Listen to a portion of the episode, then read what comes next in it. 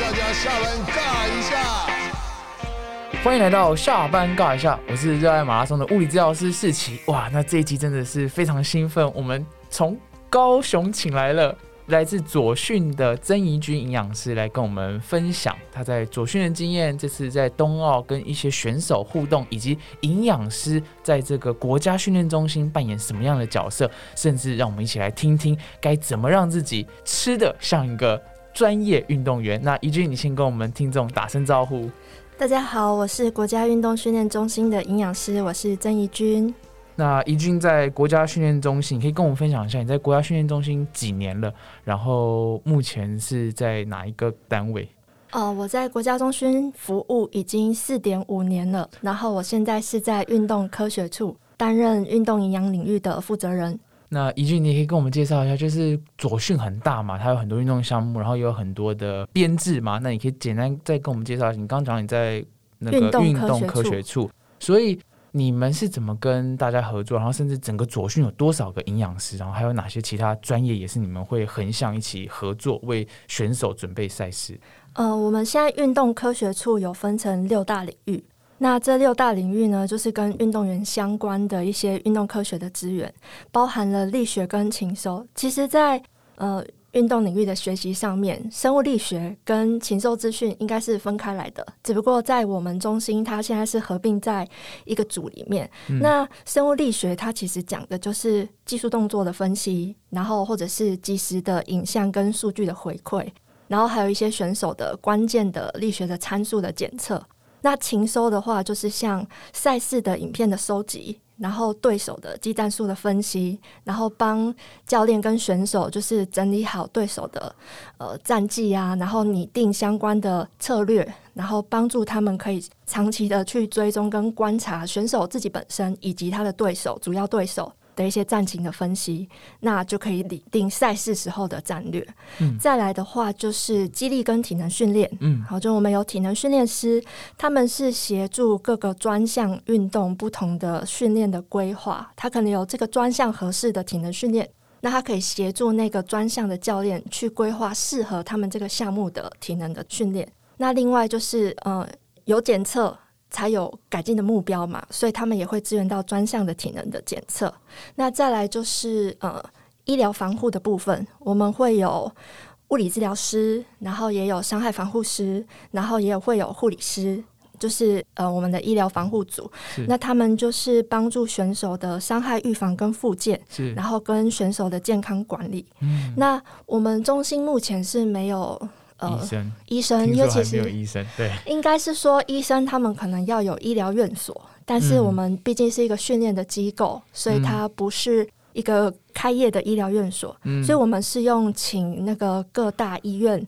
的医生过来助诊，就是定期过来轮诊这样子，然后再来就是运动心理，那运动心理跟一般临床的心理智商不太一样，运动心理它讲的是。在运动这个场域之下，我如何去透过一些心理的技能，然后让我自己可能可以有很好的专注力跟抗压性在赛场上。那另外，心理师也会协助这个运动队伍去建立他的团队的氛围跟凝聚团队的动力。然后还有就是跟我们营养比较相关的，还有一群是运动生理生化的专家，他们就是呃帮忙做身体组成的量测跟监控。然后还有选手的生理疲劳的监控，所以他会采一些呃采血、采血，然后或者是其他的检体、如尿液的检体，然后或者是做更多的一些生理的检测，来帮忙评估选手的，譬如说训练的负荷啊，然后他可以掌握选手就是在训练之后身体的反应跟他恢复的状况，然后协助教练去判断说他给予的训练刺激是不是合理的，然后需不需要调整训练课表。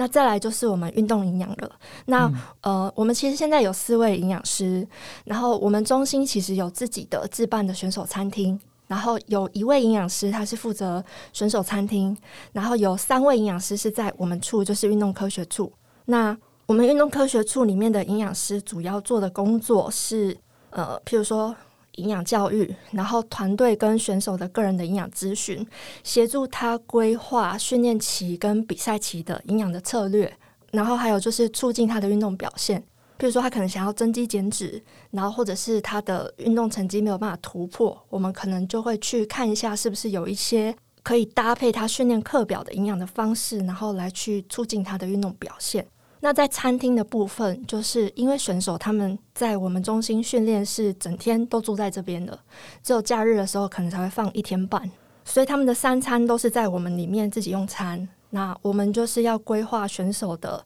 一天三餐所有的饮食，然后让选手在餐厅用餐的时候可以得到合适的营养。是是，那怡君，你可以跟我们分享一下，你近期就是有跟哪些运动项目，或是哪些选手？搭配，然后有哪些有趣的发现吗？早期的时候，我们其实没有办法分享，然后我们是很少的营养师，然后对很多选手，所以那个时候是所有的项目的选手，只要他有需求，我们都要接触。那中心的话，其实如果以目前现阶段的亚运培训。我们光是长期会在中心训练的选手就有二十一支运动队伍哦，支队伍对，二十一支运动队伍，然后选手的人数大概目前有三百六十个人啊，了解。所以一开始只有两个人的话，一个人要雇一百八几乎是不可能。那你可以跟我们分享一下，以你工作的极限，你当时觉得大约一个营养师，你们雇几支队伍或者几个人是比较合理的状态？我觉得理想的情况之下，我可能会觉得一个人雇到两到三支队伍，可能就是极限，就是一支队伍五个的人，十个人，二十个，二十个人，了解。可是如果是要到人数这么多的话，他就没有办法做到很深入。对，嗯。所以，我们之前的做法比较被动，要么就选手他有需求，然后透过跟的比较近的防护员啊，或是教练提出需求，说我这个选手可能会需要营养师的协助，然后我们才去做协助。是，所以早期的时候都是比较被动的，因为光是被动的案子可能就做不完，所以我们比较不会。主动去接触选手，说你可能需要我们的协助。那后来我们陆陆续续有一些工作成果之后，再聘了两位营养师进来，所以我们现在团队有三位营养师，那就有把选手按他的运动项目分项，对，然后呃，可能同一个类型的项目就会由一个营养师负责。那像我的部分的话，我主要是负责积极项目的运动选手。然后，因为早期我待的比较久，所以我合作的选手比较多，所以会先问他们愿不愿意更换营养师。如果他没有什么意见的话，就换；那他不愿意换的话，我会继续协助。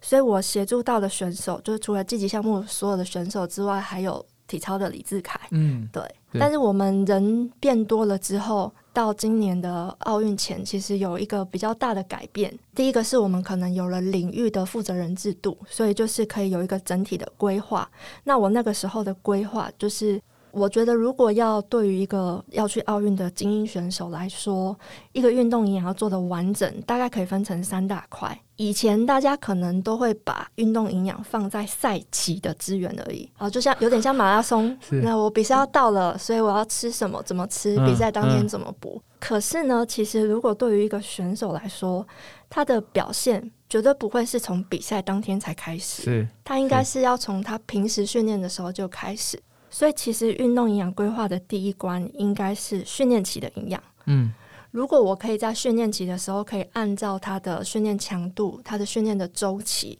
然后去达到那个阶段训练的目标，这个选手才有可能一个周期一个周期，然后一个阶段一个阶段不断的变强进步。是，所以我觉得第一个部分应该是要把训练期做好，然后在训练期的时候，因为它时间更长。我们其实要花很多的时间训练选手的，不管是姿势也好，再就是技能。嗯，像我们刚刚说的人力的配置，其实之前大家也都会问我一个问题：说你们营养师会跟着队伍出去吗？嗯，我们一个人如果要对二十一支运动队伍，现在有三个人，一个人要七支，是那七支运动队伍，我怎么可能一直跟着他们出去呢？是是，对，所以他们必须要培养自己。要有选择食物的知识跟技能，甚至是到一些比较落后的国家，嗯，或者是食物制备的人工费用比较高昂的国家的时候，他要自己能够去超市买他需要吃的食物，对，或者是买对组队，然后他才能够得到很好的营养的，是是满足他的需求。总会有一些异地训练啊，或者联赛期间可能是超过两周一个月都有可能。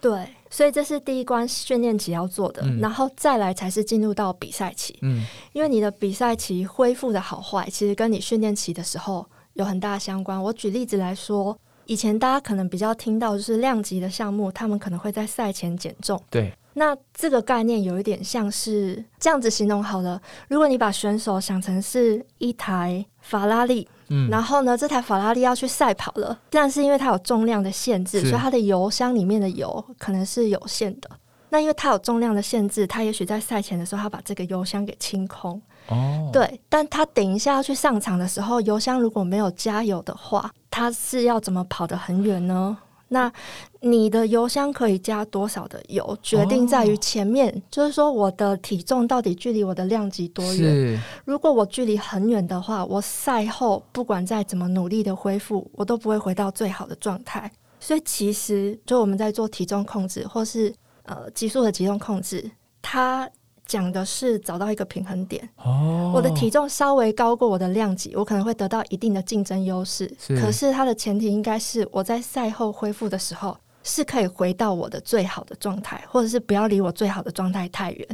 如果我为了达到那个量级目标的要求，让我自己的营养状态是很差的，即便我今天过完磅了，我可能也没有足够的体力达到竞争优势。是所以他的这个竞争优势是在他前面体重管理有没有做好就开始了。哦，就是相当于过磅前我们有一个目标体重，然后过磅那一刻你会刚刚好，然后多少体力我们就加多少油。法拉利今天只要跑两圈，我们就两圈的油量就好，我们也不需要加到满的概念。对对对，因为它就不会太重嘛是，太重还会耗体力啊。哦，对哇，所以听起来这其实是一系列非常精确的这个运算。那我们的三个目标其实分阶段做的，我刚刚只讲了训练期、嗯。比赛期，其实我们还有另外一个是针对他专项运动表现的增补剂的介入，因为其实有一些增补剂它是对于运动表现有帮助的，是。可是呢，它的前提应该是要建立在就增补剂的使用，它不是用来弥补我饮食的不足，嗯，嗯，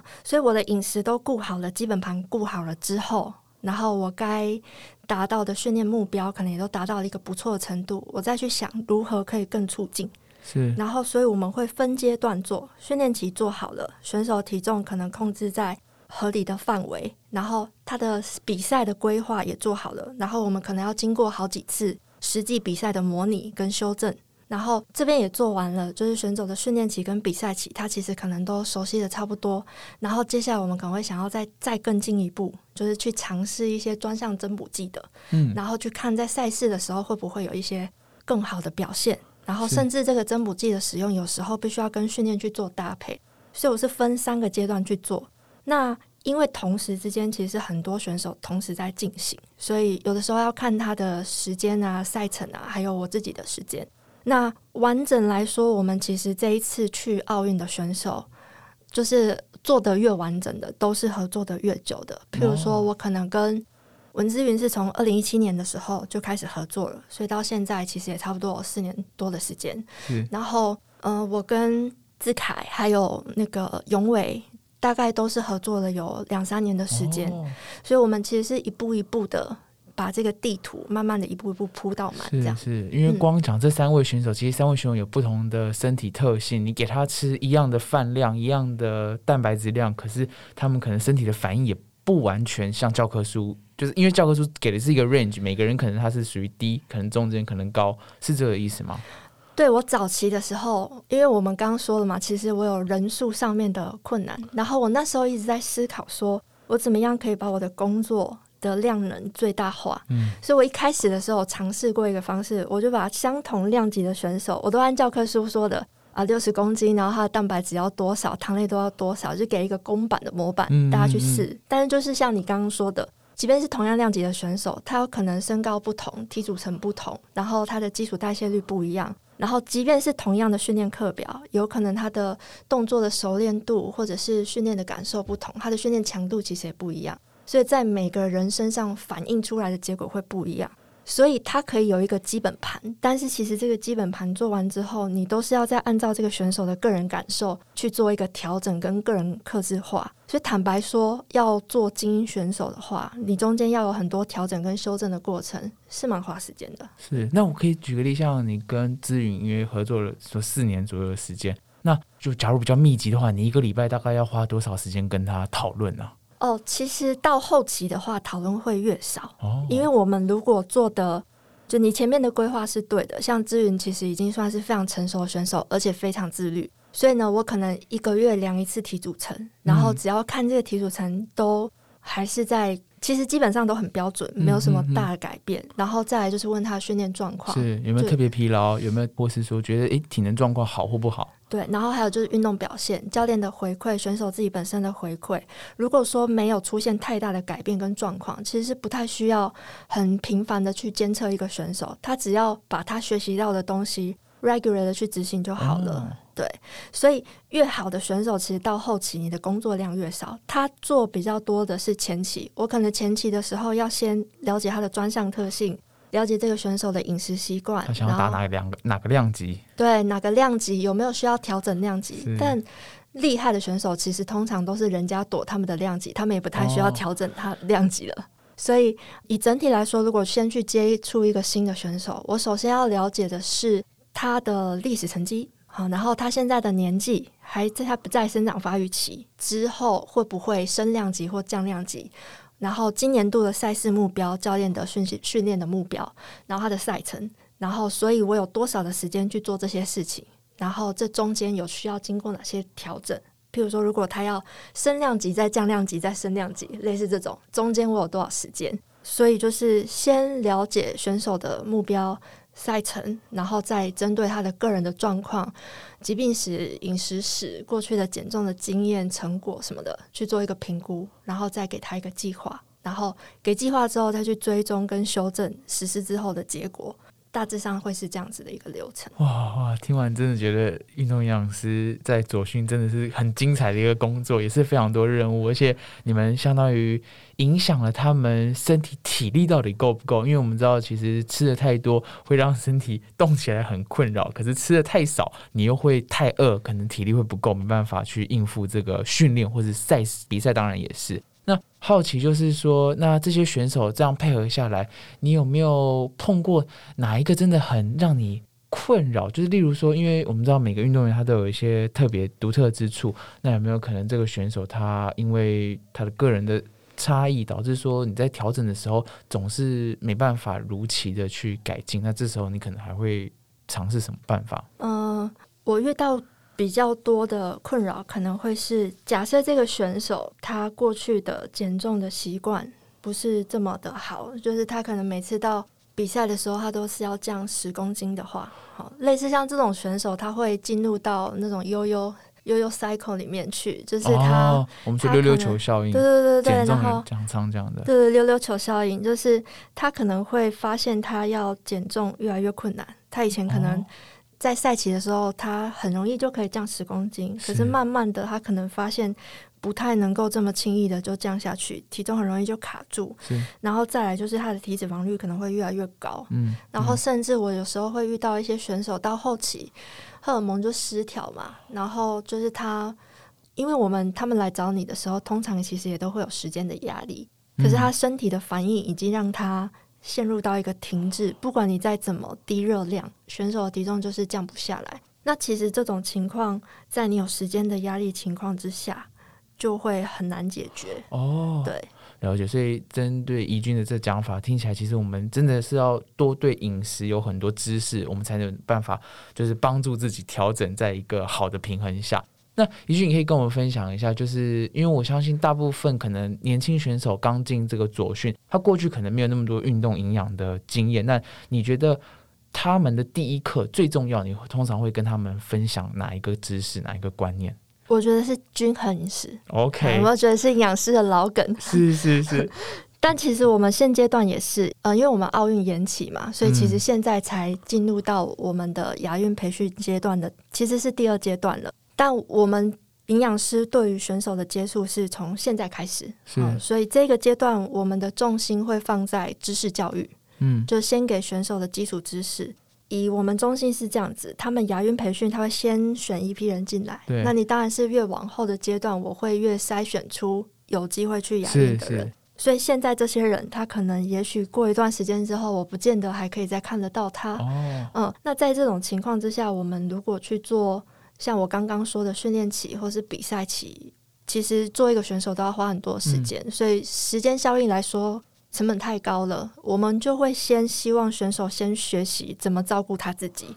那第一关其实就是均衡饮食，虽然很普通，但是真的很多人没有做到。然后第二个是要改变他自己的饮食的习惯，你要把营养跟训练一样，看作是自己生活当中一个很重要要去执行的部分，就是跟训练一样是每天要做的事情。所以你就不能够想吃什么就吃什么，是而是你要知道身体需要什么，所以我需要吃什么。那这个就是他们必须在这个阶段先学会的。我觉得有一个知识之后，即便他将来也许不见得还继续留在国家训练中心，那他学到的这个知识，在之后他的人生当中各个生命的阶段，其实对他的身体健康应该也会是有帮助的。了解。所以均衡饮食的话，就是我们常常讲到就是五大营养素嘛。现在还是这样，啊六大营养素六大营养素。好，那你可以再简单，因为连我主持人都还没办法讲的很清楚，你可以简单再再帮我们复习一下那六大营养素。呃，我们有六大营养素，然后有三个是提供能量的，就我们说的巨量营养素，糖类、脂肪、蛋白质。然后另外三个营养素就是维生素、矿物质跟水。嗯，然后呢，我们又把食物的这些营养素的来源，按照它的营养价值分成了六大类食物。嗯，啊、就是全谷杂粮类啊，然后乳品类啊，然后豆鱼蛋肉类，然后蔬菜类、水果类，然后跟油脂与坚果种子类。所以这六大营养素呢，其实我们国健署有出一个我的餐盘，嗯然后它其实有一个口诀，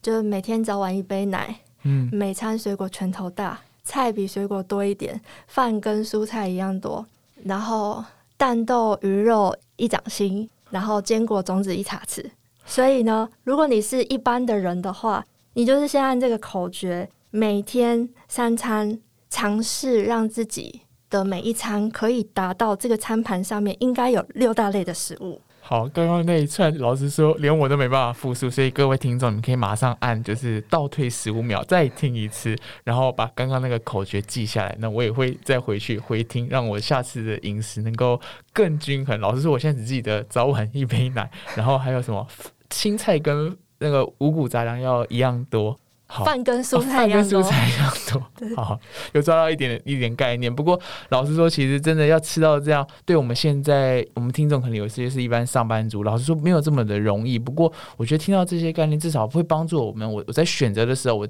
这一餐缺了这个，我可能我下一餐可以再稍微再补回来，这样是可以的吗？是可以的。我们其实是看一天的量，就是如果你是这一餐，譬如说大家早餐可能不太习惯吃蔬菜，那你可以在午晚餐的时候多吃一点蔬菜。但是其实有几类的食物是大家没有刻意去吃，按照我们目前国人流行的饮食哦，是不太能容易能够吃得到是建议量，就是蔬菜、水果跟牛奶。对，所以这个就变成你要有意识把这三类的食物放到你的食物当中哦，好，那其实你刚刚也有提到就是增补剂的部分。那既然这样讲，如果我们六大食物来源其实都有吃到的话，那增补剂在哪些族群或是什么时候会比较需要吃吗？对于增补剂的使用啊，其实我们是先强调食物优先的饮食方式。这个大家应该其实也不陌生，其实很多营养师都在讲说，你应该要先以食物为主。那我们并不是说都不可以使用营养增补剂，而是呢，其实营养增补剂很贵，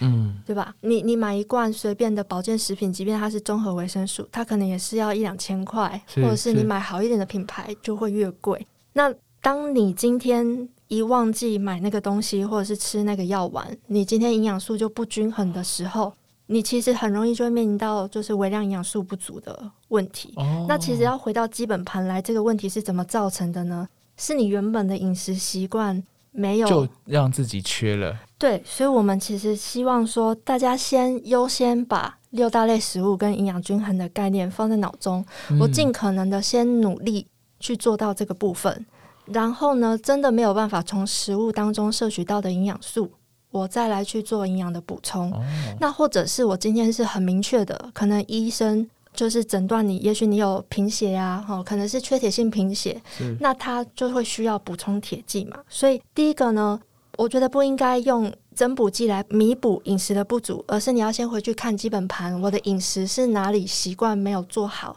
所以导致了我有营养素的缺乏或营养不良。那我先把这个习惯改好，然后呢，再用营养剂去补充我的呃行为没有办法改善的部分。那其实像。某些情况之下，食物当中确实是有可能没有办法摄取到足够的营养素。譬如说，像实习是吃素的人，对，那吃素的人确实就是他会有一些营养素比较能够摄取得到。比如说，常见的可能就是热量也会缺乏，巨量营养素、热量、蛋白质。是因为我们就像大家要吃肉的时候，我们可能会少吃肉，所以我反而就是吃了蔬菜。可蔬菜就不像肉。具有蛋白质，你说对，我们刚刚说蛋白质主要的来源，它可能是豆、鱼、蛋、肉类，所以你看豆只有占了一部分，所以它只有黄豆制品可以选。那蛋白质的来源就受限的情况之下，你很难达到摄取的目标，所以你可能就会变成有必要去另外做补充，特别是运动员，一般人可能还好，因为他要吃的蛋白质量不是那么多。可是素食的运动员，如果要达到蛋白质的摄取的目标，就会比较辛苦。再来就是呃，可能脂肪酸，因为吃素的人有时候也会吃的比较严格一点，对，对于自己食物的要求也比较高，所以有的时候他们可能也吃的很低油，然后那就会导致脂肪酸摄取可能也不足。是，虽然我们说油有时候需求不多，可是其实还是有它必要的量。当你没吃到那个量的时候，其实也会影响你的身体。对对对，我们身体其实有很多包含荷尔蒙啊，都是脂肪去构成的，所以脂肪酸对我们身体来说也是很重要。再来就是像铁啊、钙啊、锌、碘，然后维生素 B 十二、维生素 D、肌酸跟肌肽，好多哦。所以呃，素食的人确实他的食物选择有部分受到限制的时候，他会比较容易有一些营养素缺乏的问题。那关于素食的人的饮食啊，我的建议是你要一样也是走均衡饮食的方式。那最好呢，你一餐你的全谷类。应该要达到五份。我们说的一份的全谷类大概是四分之一碗，也就是说，你可能一餐要吃到一又四分之一碗饭。是，然后水果要吃到两份，两份就是大概拳头大的水果要吃到两颗以上。然后，呃，黄豆跟豆类制品要吃到三份。一份大概就是塑胶汤匙一匙这样，然后蔬菜类的话就要吃到四份，四份大概就是熟的蔬菜要有两碗，是，然后种子跟坚果类是。每餐要达到一到两份。啊，所以这是一个全速运动员他们在选择的时候其实很困难的地方。那其实我想要特别补充，因为我自己在吃的过程中，我常常讲到就是蛋白质，蛋白质，因为大家都讲蛋白质缺乏，我自己很喜欢运动。如果以豆类制品的话，你可能会怎么推荐吗？哦，我们刚刚说黄豆及豆类三份以上嘛，嗯，它的一份呢是我们呃营养师为了把食物就是你尽量给它一个量化哦，那我在同一个类别里面，我的不同的食物我就可以去做替换。所以它的一份黄豆类的一份呢，如果把它换成是食物，譬如说我们可能像一般的那个盒装的豆腐，它半盒就是一份的意思。哦。然后豆浆呢，两百四十 CC 就是一份。所以假设我今天吃了半盒的豆腐，这样是一份嘛？然后我又喝了一杯外面早餐店的那一种大杯的豆浆，那可能就有两份以上喽。这样加起来其实就已经达到三份的豆类。所以就是我，我觉得他就是对于选手来说，我有一句话，就是说你要带着意识去吃饭。嗯，有有时候你没有带着意识去吃饭，它就会变成回到你的潜意识或你原本的习惯。就我喜欢吃什么，我就吃什么。但是选手他是有一个目标的嘛，所以如果你要为了你的运动表现，我想要维持住我的肌肉量。我想要让我的肌肉长得更多一点，那我就要有意识的去选择食物。是是，好，那我接下来我想帮我们喜欢运动，然后也有在从事训练的这个听众问问他们在饮食上的调整，因为我们知道我们训练的周期其实会有基础期，然后会有就是把量拉高的就是备赛期，以及就是调整期。那有时候在备赛期的时候，我们训练量会特别的拉大。你有没有一些理论啊，或是说在这个拉大的过程，我们要怎么自我监控，知道我是吃够的？那我也不希望吃太少，让我练不好，或者我不希望吃太多，不小心变胖了。那这种状况，你们有没有相关在左训的经验？嗯，最近有一个比较流行的名词叫做“运动中的相对能量缺乏症”。嗯，它的意思是这样子，就是我每天摄取进来的能量，其实要应付我身体维持生理机能所需，以及我在运动时候的消耗嘛。但是因为运动时候的能量消耗是一个及时必须被拿走的能量。所以当这些能量被拿走了，如果我的饮食并没有跟上我的高强度训练所需要的能量消耗，那我的身体可以分配到维持生理机能的能量就变少了。那短期的时候可能不会出现什么状况，但是长期累积下来的话，你的身体某些机能它就是一直都没有办法得到足够的能量，它就会开始节能省碳。譬如说，呃，我可能先去限缩一下我的生殖功能，因为这个很耗能量嘛，所以我们可能就会看到女生出现 MC 减少。哦，那这个其实代表的都是你的能量